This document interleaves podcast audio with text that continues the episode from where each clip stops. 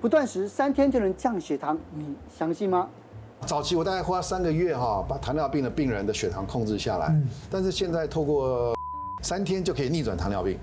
今天邀请到美国自然医学博士陈俊旭来告诉大家，癌症不可怕，控制癌细胞成长的速度才是关键。该怎么吃才能排毒不生病？一起来了解一下。名医系列呢，在邀请到就是美国自然医学博士陈俊旭博士哦。那博士，你的专长这个自然医学，这个大家都其实都很模糊，就不知道它是什么。但是呢，其实，在七年前的 YT 哦，包括在十几年前出的书里面，吃错了才会生病里面，其实就已经在倡导很长一段时间嘛。但是我们一定要先请那个博士来告诉我们，到底什么叫自然医学？自然医学在台湾啊，可能很多人不了解了哈。那啊，因为台湾没有这样的学校，甚至连考试，医生考里面也没有这个国考哈。但是在美国，它是正统的医学的一部分哈。那所以我在美国有自然医学的啊这个医生执照，也是要念医学院。我台我在台湾是念台大的附件医学啊，但是美国再把医学院念一遍啊，考医生执照，有诊所，在加州、华州都有诊所。那台湾人对这个不了解的原因，就是因为很多人从事的是一个算非正统的，就是台湾有一些医生，甚至不是医生。短期的训练也也称为自己是自然医学，那这样会造成一些混淆。其实，在美国，真正的自然医学的医生是可以看诊啊，可以诊断，可以开药。但是我不喜欢开药，为什么呢？因为我们在看病人的时候呢，我们先使用一些对身体没有坏处、没有伤害的一些疗法。嗯，所以我们很喜欢用一些饮食的调整。我们不是跟营养师抢生意，而是发现说很多毛病是从吃错了开始的。哦，甚至我们会从一些，例如说营养的调整，甚至吃一些天然植物或动物的萃取，而达到治病的目的。不得已，我们再吃一些人工西药。甚至在打针，甚至开刀。因为台湾人不了解，所以就认为说它是伪科学。对啊，很多的毛病并不是靠吃药可以解决哦，而是你要了解这个病的来龙去脉，包括我小时候的过敏啊、气喘啊，后来的糖尿病，或者很多甚至我的病人很多癌症。我们把真正的原因查出来以后呢，去逆转它的话，很多毛病就迎刃而解。甚至我有这个糖尿病的基因。糖尿病，因为我爸爸是三十九岁糖尿病，我应该是三十五岁，但是我今年五十六岁哈。已经二十年过了，嗯，我应该是三十五岁得糖尿病的，但是我现在目前为止算是还不错。是，那到底要怎么样逆转这件事情？因为很多人就觉得说，吃药控制至少都要三个月一剂才能见效嘛。但是，医师你是靠什么方式呢？我早期是用低糖饮食，对，就是低淀粉饮食。那我可以在三个月的调理，把糖尿病调理到正常。简单的说，你的三餐就是吃青菜豆腐汤配肉，什么面啊饭啊，你就先不要碰，先不要碰。烧饼油条先不要碰，嗯，青菜豆腐汤，早餐也是青吃青菜豆腐汤，晚上也是吃它配肉，你不能配其他的，更不要配什么饮料啦，啊什么地瓜啦，饮料也不行，不要啊，当然你要喝无糖的，OK 啊，OK 哦。那用这种方法的话呢？糖尿病大概是三个月，它就慢慢就恢复正常了。嗯，但是后来我就进展到净碳三十，就是把碳水化合物、净碳水化合物降到每天三十毫克以下的时候呢，三天就恢复正常。可是如果是这样的话，会不会血糖会降太低了？会有低血糖的疑虑？不会，不会吗？当然，啊、呃，如果说是低。低碳低糖饮食或低碳饮食的话呢，任何人在家自己做很安全。但是如果是一个有打胰岛素的人，糖尿病人，他要做刚刚说过的净碳三十的话，我要在旁边。如果说他血糖太低的时候，我说那胰岛素就可以减量，甚至不打。我们通常是这样子的。四十年老病号，每天打胰岛素的人，三天就恢复正常，然后血糖那个那个胰岛素就不能打了。如果真的打下去的话，他真的血糖会过低。那这个时候需要有医生执照的人来帮忙他调理这个胰岛素的剂量。嗯哼。所以刚刚讲到这个是低碳净碳三十，对不对？对。那到底是什么？净碳水化合物就是总碳水化合物减掉纤维，剩下里面那些糖分。会变成糖分的东西呢，要控制在每天三十克以内。但是如果你提高到净碳五十、净碳一百的时候呢，就不一定了。有些人就不一定会成功。哦，所以净碳三十是比较严格的。那该不会接下来一辈子都要净碳三十？接下来当然是要维持一段时间。嗯，啊，就是透过饮食跟运动，而且是肌肉训练，我们可以让他就跟一般人没什么差别了。就是他的血糖可以恢复到饭前大概一百零几、九十几，饭后大概一百三、一百四。那你说他糖尿病吗？没有啊，他他就跟一般人一模一样。哦。但是你把他的饮食一变成一般饮食以后，他的可能会恢复成他以前的样子。是我对医学的历史就很有兴趣。以前有一个非常有名的案例是海拉。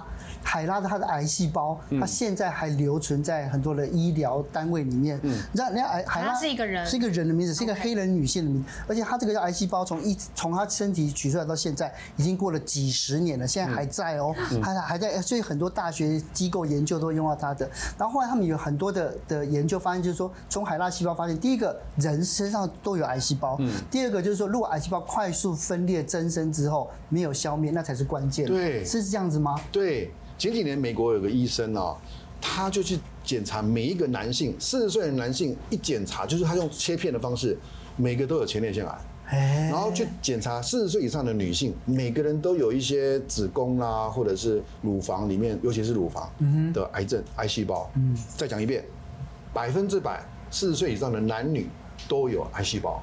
你一切片就有，只是它有长多大，它长的是一丁点，一个针头大，还是一个算是一颗黄豆大，还是一个葡萄大，是，那就意思就不一样。所以呢，癌细胞不可怕，可怕的是它增长的速度。你从一个针尖那么大。分裂成一个弹珠那么大，啊，要多久？有些人可能要分裂五十年才会那么大，哦有些人五年就来了，或者甚至有些人更快，一年他就变那么大了。所以有人说，哎，怎么那个人癌症那么猛爆？因为他他分裂的特别快。哦，为什么呢？因为他可能免疫系统比较差，嗯然后没办法去控制那个癌细胞分裂，然后就他就失控了。那癌细胞喜欢在什么样的状态之下增生分裂？癌细胞很喜欢四个东西。四个东西。对，首先第一个叫低温，就是我们正常的体温大概是三十七、三十八度。如果你的手脚或者是你身体某一些部位啊比较冷，那这个时候我们的正常细胞就活得不是很好。但是癌细胞它活得很好。我癌细胞在三十五度，它非常快乐。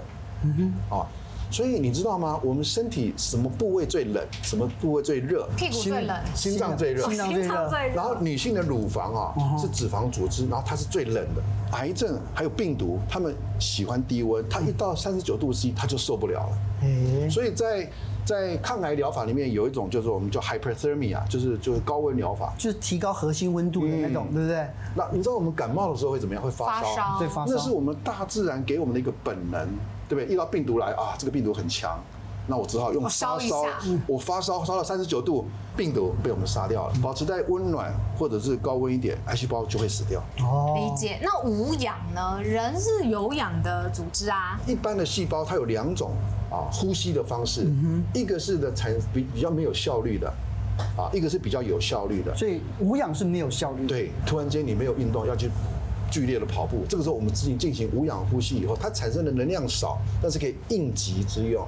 我告诉你，这个就是癌细胞最喜欢的一种呼吸的途径。哎所以如果你身体的氧气不大够啊，那这个时候癌细胞就很高兴，因为它很擅长于无氧呼吸，它不擅长有氧呼吸。但是我们正常细胞倒过来，你。环环环境的氧气足够的时候，它就嗯，它就产能就很很很旺盛。第三个癌细胞喜欢葡萄糖。对，正常人的细胞它有能两种能量来源，一个叫葡萄糖，一个叫酮体。酮体是来自于脂肪的。癌细胞呢很喜欢葡萄糖，它不会用酮体。大部分是这样，嗯、所以我们就发现，你把整个身体的这个能源换成酮体的时候，很多癌细胞会被饿死。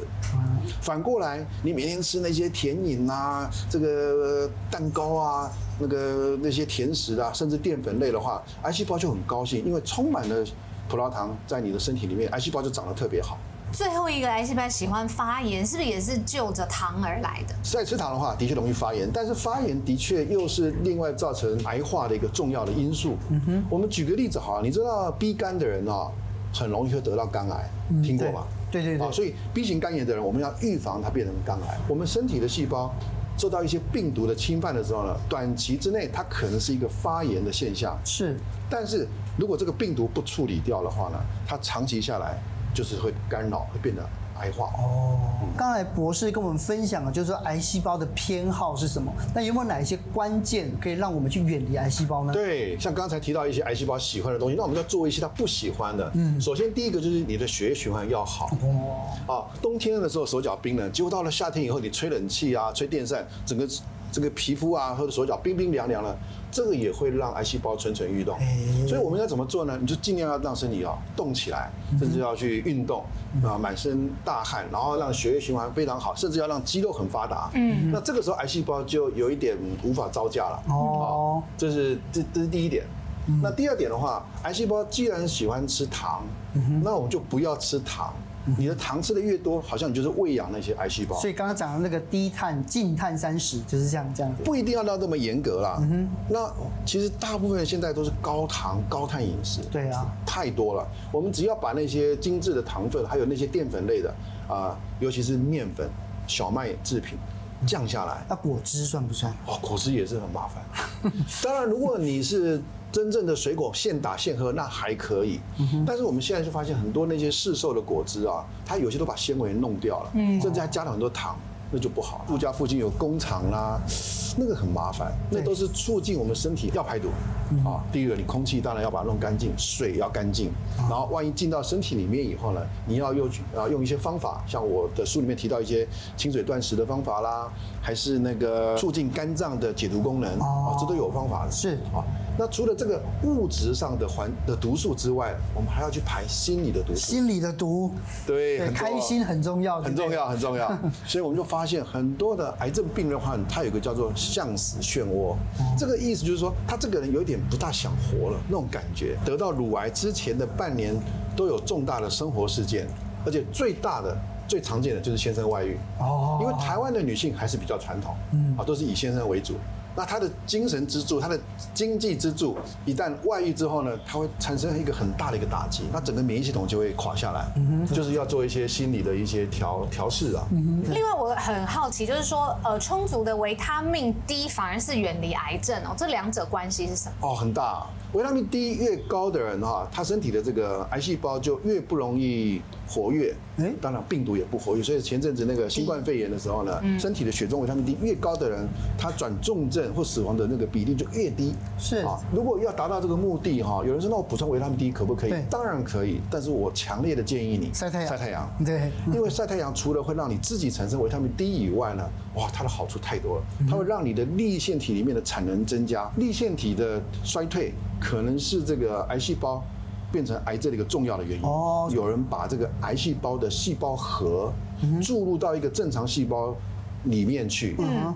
然后你认为这个正常细胞会变癌症吗？癌细胞吗？嗯。理论上，如果癌癌细胞是因为 DNA 的突变，对，那你把 DNA 注入到一个正常细胞，就是一个癌细胞。正常细胞会变癌细胞，会变癌症啊？对，没有，不会。诶，反而是正常细胞里面的立腺体，它在。控制这个细胞会不会变成癌细胞？哦，这个实验有点难懂啦。只是他告诉我们说，基因的突变不一定会真正的一个造成一个癌症，但是立腺体很重要。是，其实我刚刚一直想要问的，就是说，其实很多医学专家也强调维生素 C 很重要，对不对？对，维生素 C 几乎是我们在身体里面或者是食物里面最丰富的抗氧化剂。嗯。那这个抗氧化剂它会抗发炎，也会抗癌细胞。那这个东西它在不管是在立腺体里面也好，或者是在细胞膜表面，甚至在我们的肝脏的解毒功能里面，它都变成一个非常重要的角色。就是维他命 C，它在很多地方都扮演。重要的角色，嗯，所以我们的饮食中，如果维他命 C 的浓度高的话呢，还包括一些生物类黄酮、植物生化素，同时多的话呢，这个人呢，他就不容易罹癌，嗯，甚至也不容易发炎。最后一个，因为我们节目上面常常在讲，就是减肥跟减重这个概念是不是要分清楚？对啊，因为现在大家想用政治正确的说法，其实不要讲减肥，我们讲减重。我从来不讲减重，嗯，你减重减的是肌肉还是肥肉啊？啊，我要减的是肥肉，是肥肉。我们的肌肉是非常宝贵的，不要。要减越多越好，但是肥肉其实到一个阶段以上的话，它就是身体促进发炎的一个物质。嗯哼，所以我们常常说你要减重减重不对，而且很多人算 BMI，我也反对。你要去看体脂肪，不要看 BMI。哦，你要去减肥，而不要减重。所以我接下来就想请教，到底要怎么吃，而且怎么分配我们吃什么？我在二十年前就提出一个食物四分法啦。嗯。然后在那个年代，大家就遵循那个所谓的饮食金字塔嘛。对对对。那那个在二三十年就被我放弃了，因为那是不对的。嗯。什么叫食物四分法？就是你每一餐哈，你要注意你的蛋白质啊、蔬菜、水果、淀粉啊，大概就四分之一。嗯哼。啊。然后非常重要的是好油，好油，油是看不见的。对啊，啊，你要多吃好油，少吃坏油。在我的第一本书，我讲到这个以后，很多人就吓一跳，因为大家常说少油少盐啊，嗯、其实不对，要少坏油，少坏油，多吃好油。然后很多人呢，就是因为要生机饮食，忘了吃蛋白质。那这个也不对，因为蛋白质很重要哦。所以我们要多吃一些优质的蛋白质。是淀粉啊啊，一般人当然可以吃啦，但是要吃一些优质的。然后，例如说吃一些马铃薯、那个薯条啊，或者洋芋片啊，那个都已经都炸过了。而且很多有反式脂肪，哎呀，很糟糕了。反式脂肪不好，反式脂肪是我是皱眉头，健康的头号杀手了。头号杀手。美国已经全面禁止掉了，台湾现在还没有禁。哦。反式脂肪是什么？就是大自然不存在的。你把这个大豆油把它部分氢化以后呢，它就从液体变成固体，所以可以加点香料、色素，变成人工人造奶油。哦。那。那有人说，哎，这种奶油好像吃的比较健康。No，它比天然奶油更不健康。哦，其实天然奶油里面有一点反式脂肪，那是天然的，那个是很健康的。很奇怪哈，我们人工做出来的东西常常会干扰我们的身体。好，所以所谓的呃人造奶油里面的那些反式脂肪，吃了以后呢，什么心脏病啦，什么脑中风啦，癌症啦哈，就在后面等着你。这一块就是右下角的这百分之二十五的淀粉摄取，我特别好奇。我看得懂，就是说糖尿病患者可能可能要再减半，对不对？我刚刚说的四分法是给一般人的，但是你已经有糖尿病的一些症状或者是胰岛素阻抗的话了，我会建议你把淀粉再减一半，甚至有必要的话，在一段时间里面把这个淀粉全部把它拿掉。嗯啊，吃一些蔬菜可以吃，但是那些根茎类或者是五谷杂粮，你先暂时不要吃。那身体给它时间把它修复以后呢，是它怎么会逆转？可是水果你看要要百分之二十五，台湾的水果都很甜，这个有问题啦。台湾那个凤梨啊、芒果啊，那个经过改良以后怎么那么甜？甜的不像话，而且好吃啊！你那个很甜，吃下去以后，其实你再喝白开水的话，白开水会变成苦味。那在大自然的这些原始的水果里面，它不是这样子的。嗯哼，我自己也种水果，这水果我自己种的苹果啦，或者是那些梨子，没有那么甜。再怎么甜也是很甜，但是这个甜是很天然的，而且吃完以后你再喝白开水的话就正常。所以。天然还是最好，自然有机。最后一个就是要戒掉坏的零食跟戒糖。戒糖刚刚博士有说嘛？医生听了这么多，我真的很想听你分享一下你在临床上面看到一个实际案例，其实真的是靠自然医学去扭转它的。我们结合了主流医学跟自然医学之后，双管齐下。对，记得好多年前我有一个病人，他大概六七十岁来找我啊，他跟我说啊，他感冒四个半月没好。我说哈，太久了吧？感冒可以四个半月，那不是感冒了。我就叫他验个血，就后来发现他的肝指数跟他的肝癌球蛋白那个都偏高。嗯，其实他是得到的是肝癌。哇，啊，那我大概花了大概也是几个月的时间，就把它完全逆转了。他说肝癌没关系啦，因为他年纪，他说他应该活得够了。现在他其实他怕的是中风啦、半身不遂啦。啊，这个意思就是说，癌症没那么可怕。我们只要去早期的发现，然后你要去把真正的原因查出来。那个病人我很简单，我就是把他的肝脏的解毒功能提高，然后就是吃一些刚刚说过比较天然的。啊，那心理的压力如果有的话，跟他聊一聊。然后他他很快，他大概也是大概不到半年，大概四五个月，他再去检查的时候，哎，就正常了。不过我又发现我们在台湾有个特别的现象啊，很多人做了这个放化疗以后呢，然后医生会说治疗很成功啦，你的癌细胞都被我们杀掉了，那他就很高兴啊。结果没多久，可能半年、一年以后，这个病人突然间死掉了。我告诉你，这就是没有巩固疗效啊！巩固疗效，因为我告诉你了，做完放化疗才是抗癌的开始。嗯，尤其如果你走放化疗这一条路的话，你要知道啊，把大部分的癌细胞杀掉了，有少部分没有被杀掉的，是那些硕果仅存的顽强分子。顽强分子，嗯，你让它复活的话呢？他的这个反反作用力非常大，不是有一个病人，我叫他去种菜吗？是，就是这个原因啊。因为你在种菜的过程中，你晒太阳，你体力劳动的话，你的身体会越来越好，越来越好。那这样才够让你这个这个真的癌细胞哈被你控制住。否则，如果你假设哈，你抗癌成功以后，又回到以前的生活啊，压力很大，或者回去上班，嗯，啊，对那个病人说他回去上班，我说你不能上班，你要去种菜。啊，甚至就开始吃那些垃圾食品啊，或者是加工食品的话，那这个癌细胞就会就会反扑。今天我们学到很多跟自然医学有关系的观念，所以透过这个博士哦，让我们今天又学了一个。谢谢博士，好，谢谢谢谢两位，谢谢。